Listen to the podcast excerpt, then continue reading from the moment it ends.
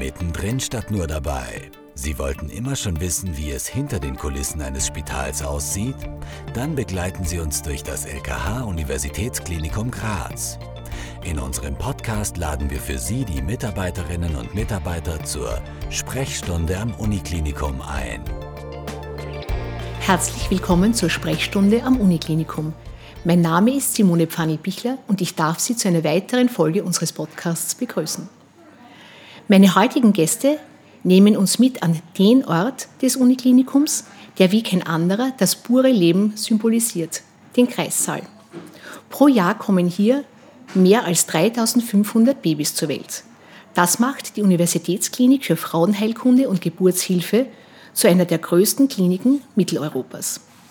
Wie eine Geburt abläuft, in welchen Fällen ein Kaiserschnitt unerlässlich ist und was sich verändert, wenn ich als Geburtshelferin bzw. als Geburtshelfer Mama oder Papa werde, das erzählen uns Petra Seibitz, die leitende Hebamme unseres Hauses, und Universitätsprofessor Dr. Herbert Flur, Leiter der klinischen Abteilung für Geburtshilfe. Herzlich willkommen. Es freut uns sehr, dass Sie heute Zeit für uns gefunden haben. Danke für die Einladung. Herzlichen Dank für die Einladung. Frau Seiwitz, es ist 10.30 Uhr. Wie viele Kinder, wie viele Babys sind bei uns heute auf die Welt gekommen? Heute sind schon vier Babys auf die Welt gekommen. Wir hatten einen Kaiserschnitt mit Zwillingen und zwei Spontangeburten. Alle Mütter und alle Kinder sind wohlauf und befinden sich noch unten im Kreissaal. Äh, für jede Mutter ist die Geburt ihres Babys ein besonderer Moment. Spürt man den auch als erfahrener Geburtshelfer, Herr Professor Flur?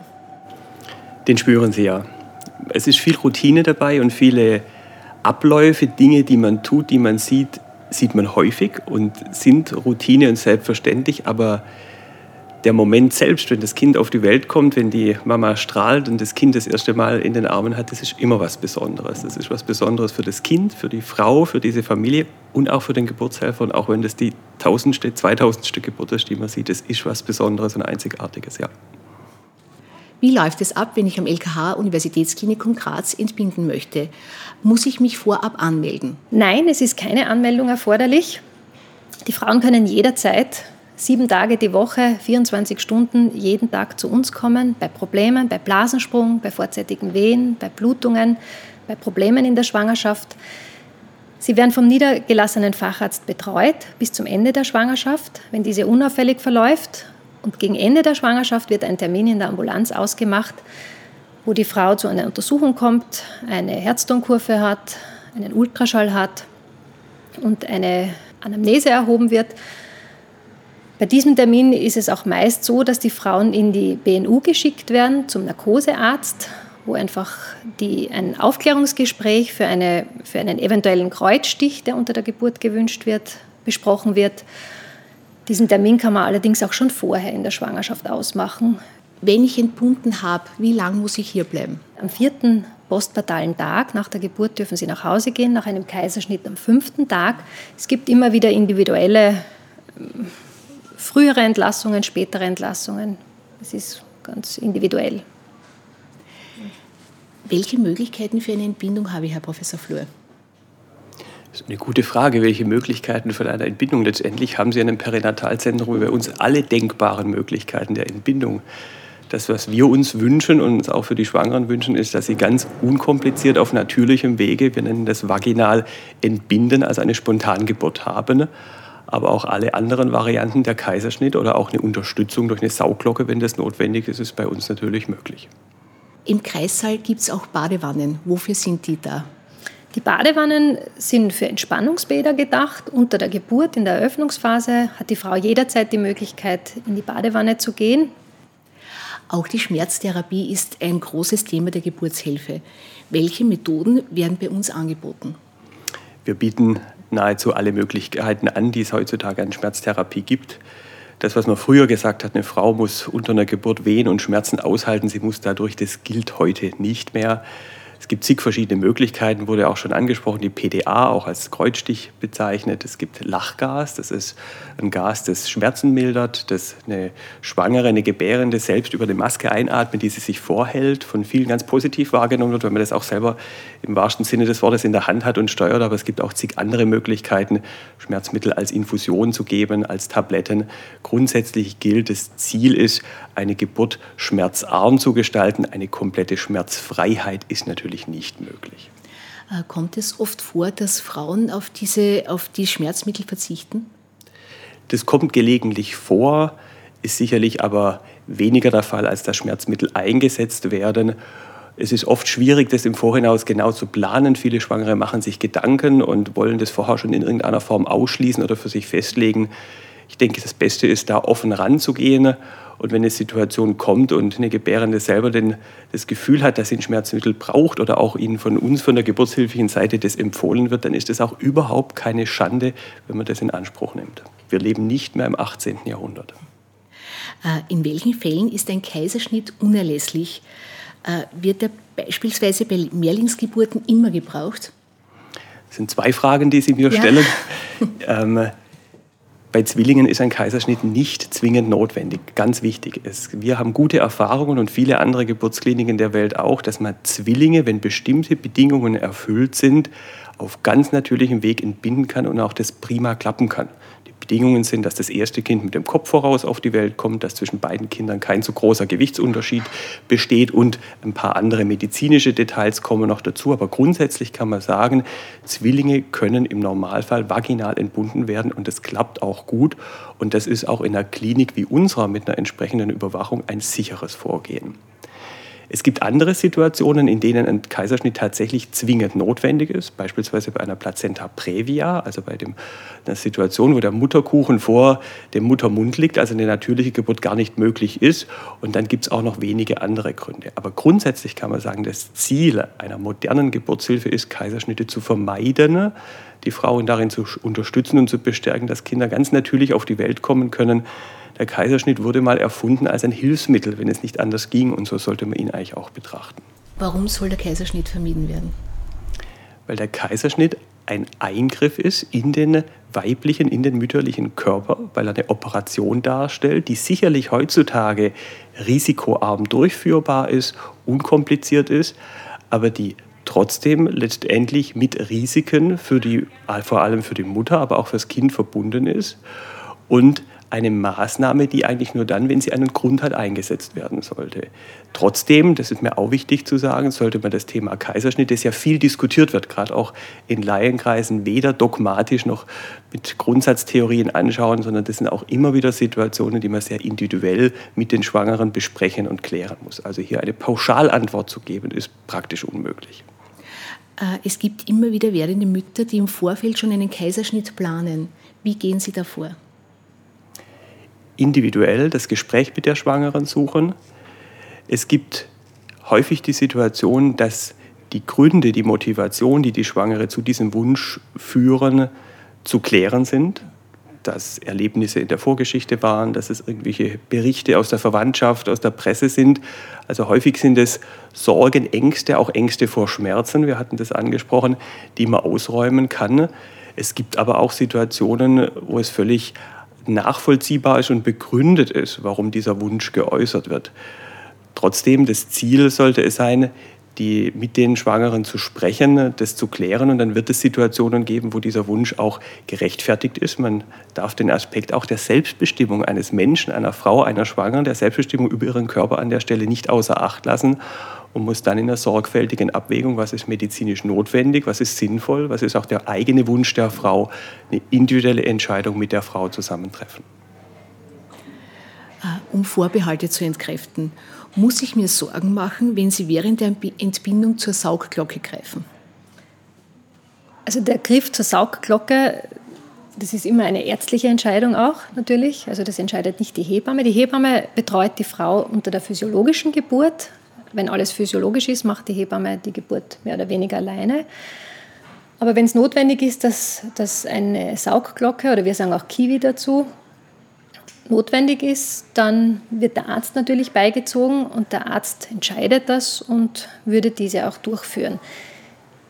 Durchgeführt wird es dann nicht, wenn es zu spät ist oder wenn man sich Sorgen machen muss, sondern eigentlich rechtzeitig, damit einfach Mutter und Kind wohlauf sind und damit es dem Kind einfach gut geht. Wann setzt eine Saugglocke ein? Sie setzen eine Sauglocke ein, wenn Sie am Ende einer Geburt in der Situation sind, dass Sie eine Gefahr fürs Kind oder die Mutter sehen und die Geburt schneller zum Ende bringen wollen, als es eigentlich der Fall wäre. Sprich, die Herztöne beim Kind schlecht sind, also man die Sorge hat, dass das Kind schlecht versorgt wird, wenn die Wehen nicht ausreichen. Aber auch da gilt es, man möchte das nur einsetzen, wenn es wirklich notwendig ist. Ich selber bin übrigens auch so auf dem Weg auf die Welt gekommen. Wenn das Baby auf der Welt ist, wie geht es dann weiter? Dann kommt eine ganz eine sensible Zeit und eine ganz eine besondere Zeit. Das ist das erste Kennenlernen, wird auch Bonden genannt. Eine ganz wichtige Zeit für Mutter und Kind. In dieser Zeit wird geschaut, dass die Mutter das Kind auch auf die Haut bekommt, dass das Kind die Mutter kennenlernt, die Mutter das Kind kennenlernt. In diesen zwei Stunden im Kreissaal ist dann auch natürlich notwendig, dass wir erheben, wie lang das Kind ist, wie schwer das Kind ist. Es wird alles notiert. In dieser Zeit wird auch das Kind mit einem Namensbändchen versehen. Das ist ganz wichtig, am Fuß und an der Hand. Und die Mutter bekommt das gleiche Identifikationsband. Es kommt auch, wenn die Frau das wünscht und möchte, wird die erste Vitamin K-Prophylaxe im Kreissaal gegeben. Es werden Augentropfen gegeben. In dieser Zeit im Kreissaal passiert auch das erste Anlegen. Die Mutter kann das Kind an die Brust nehmen, mit dem Stillen beginnen. Die Hebamme wird sie dabei gegebenenfalls unterstützen. Was geschieht nach diesen zwei Stunden? Nach diesen zwei Stunden verlässt die Frau mit dem Kind den Kreissaal, kommt auf die Station ins Wochenbett, wird von der Pflege übernommen und diese unterstützt Mutter und Kind für einen guten Start ins Leben. Corona hat auch in ihrem Bereich Spuren hinterlassen, allerdings durchaus positive. Durch die Besucherbeschränkung hatten Mütter und Babys mehr Zeit zu zweit. Warum war bzw ist das etwas Gutes? Das ist tatsächlich etwas sehr Gutes. Und ich kann diese Beobachtung jetzt hier aus Graz, und ich bin ja seit einem halben Jahr hier, berichten. Und genauso, Corona ist ja leider schon länger, auch aus meiner vorigen Zeit in Heidelberg, dass das Konzept, das man immer sonst verfolgt, nämlich dass Stationen in Kliniken heutzutage offen sind, viel Besuch jederzeit möglich ist, gerade für frisch Entbundene eigentlich eher eine Belastung darstellen kann. Ich kann mich an viele Entbundene erinnern, die ganz bewusst selber gesagt haben, sie haben es enorm entspannend erlebt, dass kein oder nur ganz wenig Besuch kommt und sie sich eben auf das Kind, auf sich selbst, auf dieses gemeinsame Miteinander konzentrieren konnten. Ich denke, das ist wirklich ein positiver Aspekt, den man aus dieser Corona-Situation mitnehmen kann. Und ein Thema, das ja immer wieder diskutiert wird, sind Besuchszeiten, gerade in der Geburtshilfe gut oder schlecht, man doch so ein bisschen daraus lernen kann, die können gut sein, weil die Ruhe für die frisch Entbundenen gut ist, Stillen besser klappt, die Mutter-Kind-Bindung besser funktioniert am Anfang, also nicht äh, letztendlich der Trubel für ein freudiges Miteinander sorgt, sondern eigentlich die anfänglichen Tage, wo etwas Ruhe herrscht. Es gibt Lebensumstände, in denen eine Schwangerschaft bzw. die Geburt für werdende Mütter äußerst belastend ist. Um diesen Frauen Sicherheit zu geben, gibt es bei uns am Klinikum sowohl die Babyklappe als auch die anonyme Geburt. Wie läuft das ab? Wenn die Frau sich für eine anonyme Geburt entscheidet, kommt sie zu uns in Sicherheit und Geborgenheit, kann sie ihr Kind bekommen ohne Angabe ihrer Daten. Das Kind wird von uns übernommen und die Frau kann das Krankenhaus jederzeit nach der Geburt verlassen. Sie haben beide Kinder. Ändert sich der Blickwinkel auf Schwangerschaft und Geburt, wenn man selbst Vater ist? Ja, der ändert sich. Der ändert sich zum einen, weil man sich besser in die Situation hineinversetzen kann, in der sich eine Schwangere, ein Paar letztendlich im Kreissaal befindet, er ändert sich auch, weil der Blick sozusagen auf die vielen Sorgen, die da häufig mitschwingen, äh, ganz anders ist. Wenn ich, äh, bin Vater von drei Jungs, äh, an, den, an die dritte Schwangerschaft denke, die auch wie die anderen unproblematisch war, aber lediglich über den Termin hinüberging, Ähm, also ich bin da schier wahnsinnig geworden, einfach deswegen, weil ich zu viel wusste, was alles sein kann. Und das selber mal erlebt zu haben, lässt den Blick auf Schwangere und ihre Sorgen, die manchmal irrational sein mögen, aber dennoch begründet, lässt den Blick einfach anders, vielleicht verständnisvoller werden. Herr Professor Flur, was hat Sie inspiriert, in die Geburtshilfe zu gehen? Inspiration ist ein hochtreibendes, hochtrabendes, hochtrabendes Wort.